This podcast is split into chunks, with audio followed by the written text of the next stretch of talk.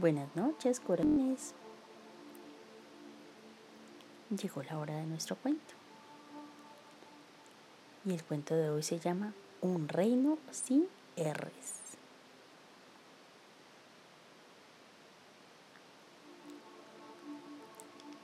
Existen reinos famosos como el reino del nunca jamás, donde vive Peter Pan, o el de Felices por siempre, que es aquel donde van a vivir los príncipes y las princesas cuando se casan. Hay otros, en cambio, muy habitados, por cierto, pero no tan populares. Este es el caso de un reino que por un tiempo perdió sus R's y con ellas cosas muy importantes. Como todo reino que se precia de ser reino, lo habitaban reinas, reyes, príncipes y princesas. Como también era un reino encantado, había hadas, duendes, elfos, sapos encantados y sapos comunes también. Seguramente estarás imaginando un lugar hermoso, colorido, muy bello.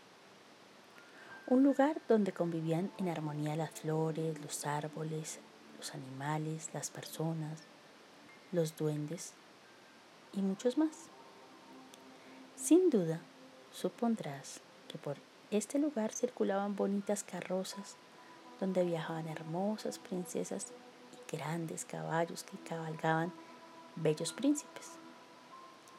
Pues déjame decirte que te equivocas. No es que este reino no fuera feo, por el contrario, sino que estaba tan desorganizado y sucio que realmente no parecía un lugar encantado. Aunque no siempre había sido así. Muchos años atrás había sido realmente un lugar de ensueño, donde todos vivían felices y respetándose unos a otros.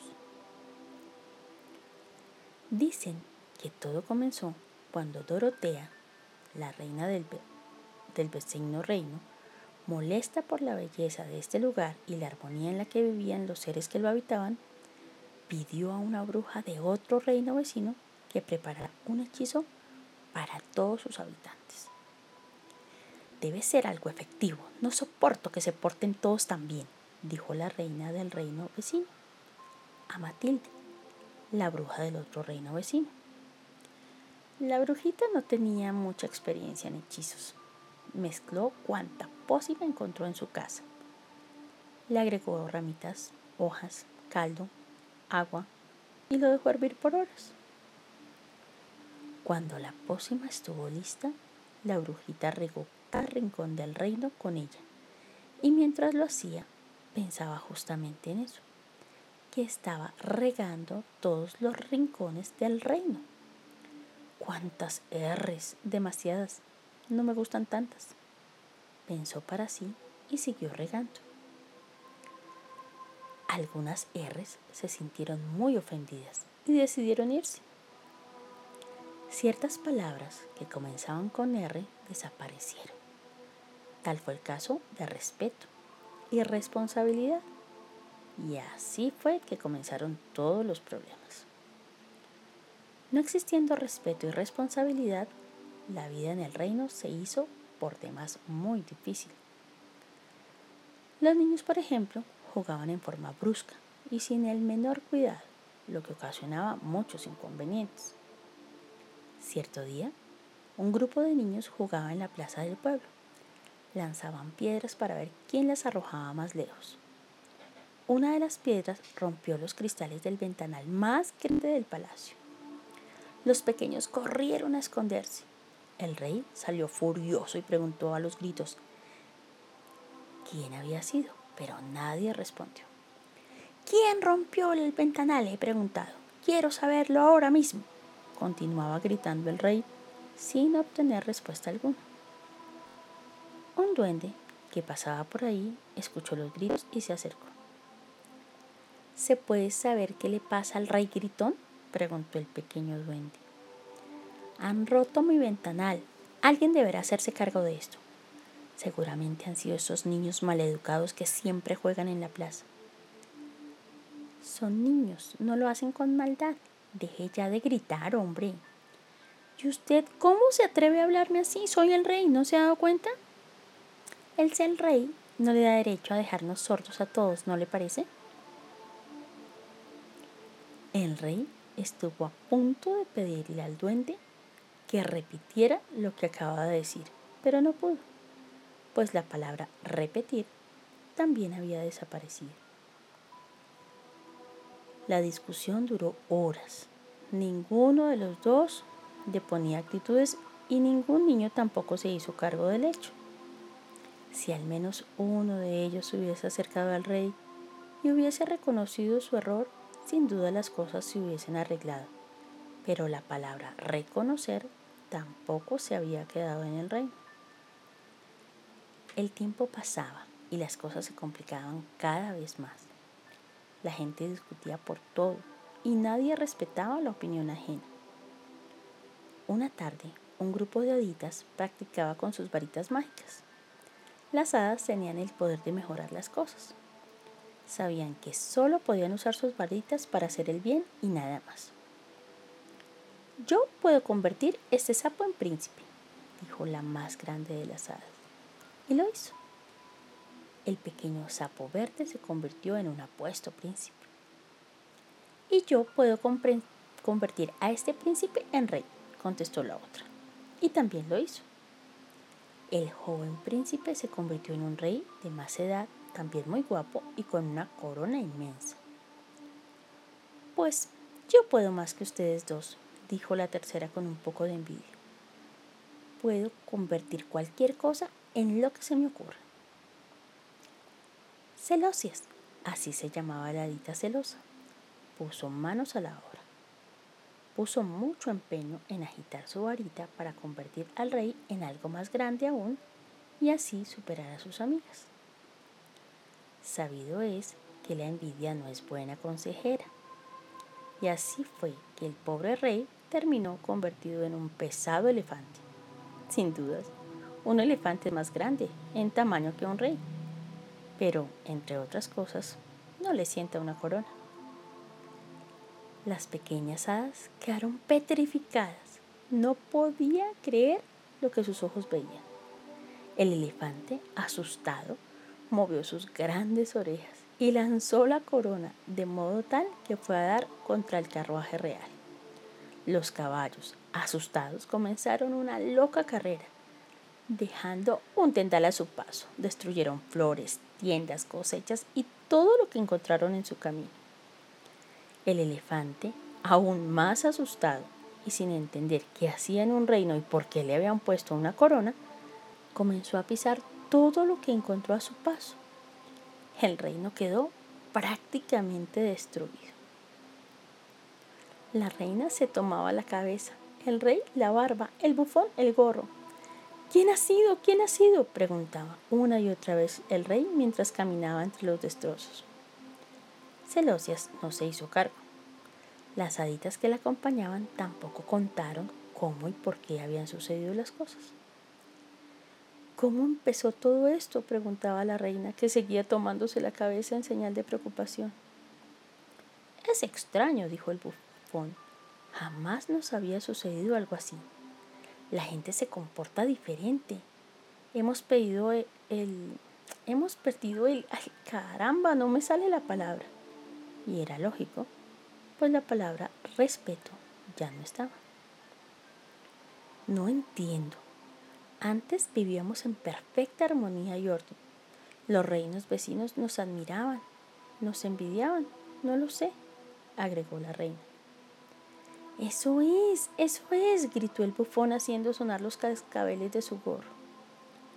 Todos lo miraron como si el pobre bufón hubiese perdido la razón lo cual no hubiese sido extraño porque razón también empieza con R, pero no era este el caso.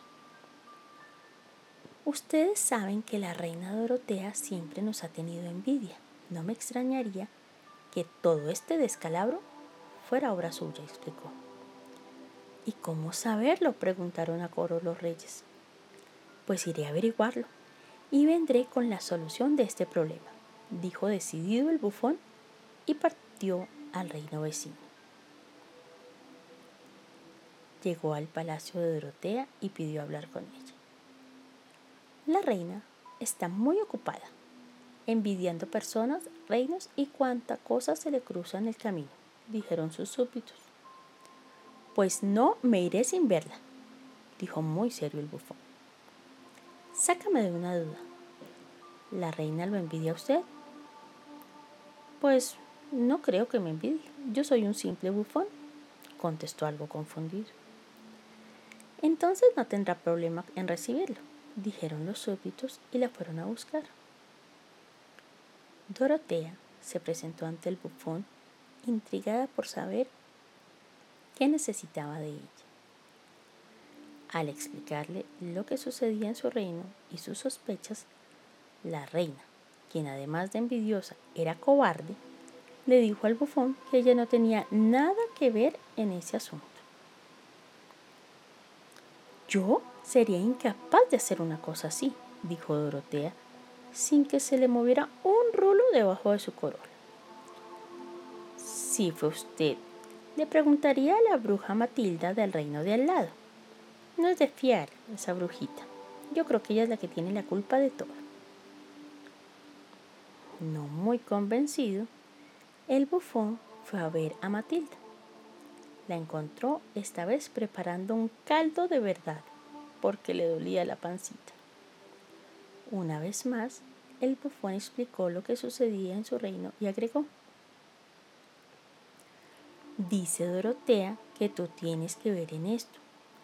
Quiero que el reino donde vivo vuelva a ser como era, que la gente sea respetuosa y responsable. ¿Necesitas que te repita el relato o reconoces de una vez tu responsabilidad? ¿Cuántas cierres nuevamente? dijo sin querer Matilda y se puso roja como un tomate. Te has puesto roja, Tienes algo o mucho que ver en todo este asunto, ¿cierto? Necesito una respuesta y rápido. Pues mira, si vas a seguir con las R's, me doy por vencida. Es una letra que no me gusta, verdaderamente no me gusta. Aún dándose por vencida, Matilda deslindó culpas en Dorotea y no pudo reconocer que ella era tan responsable como la reina pues había preparado el hechizo. Verás, eh, es que Dorotea me encargó un hechizo. Yo en realidad, pues, pues yo no quería.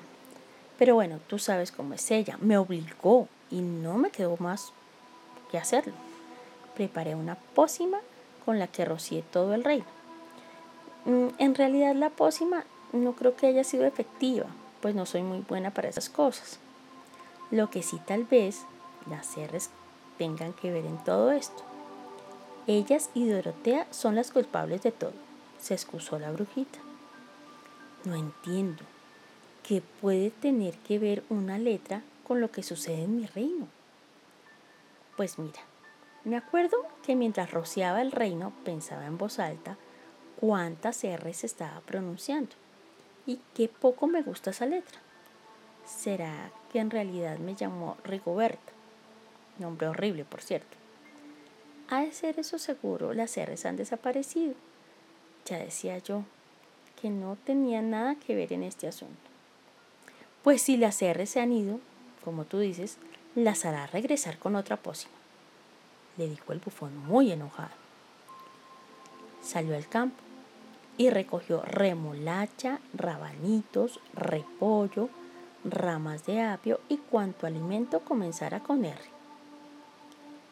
La brujita, sin mucha voluntad, preparó la pócima y roció nuevamente con ellas todo el reino.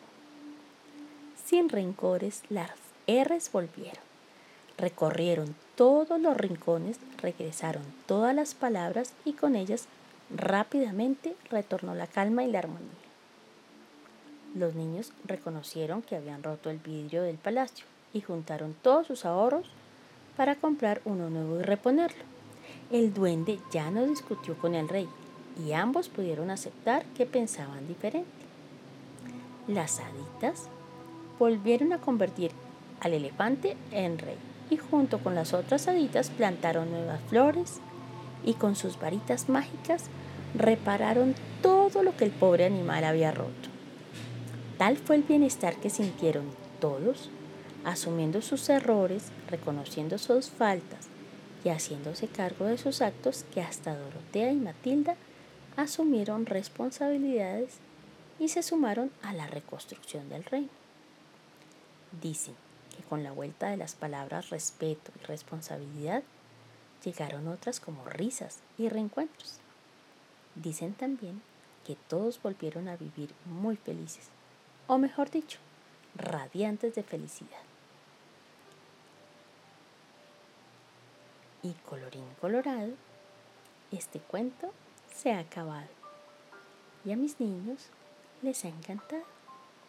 A dormir pollitos.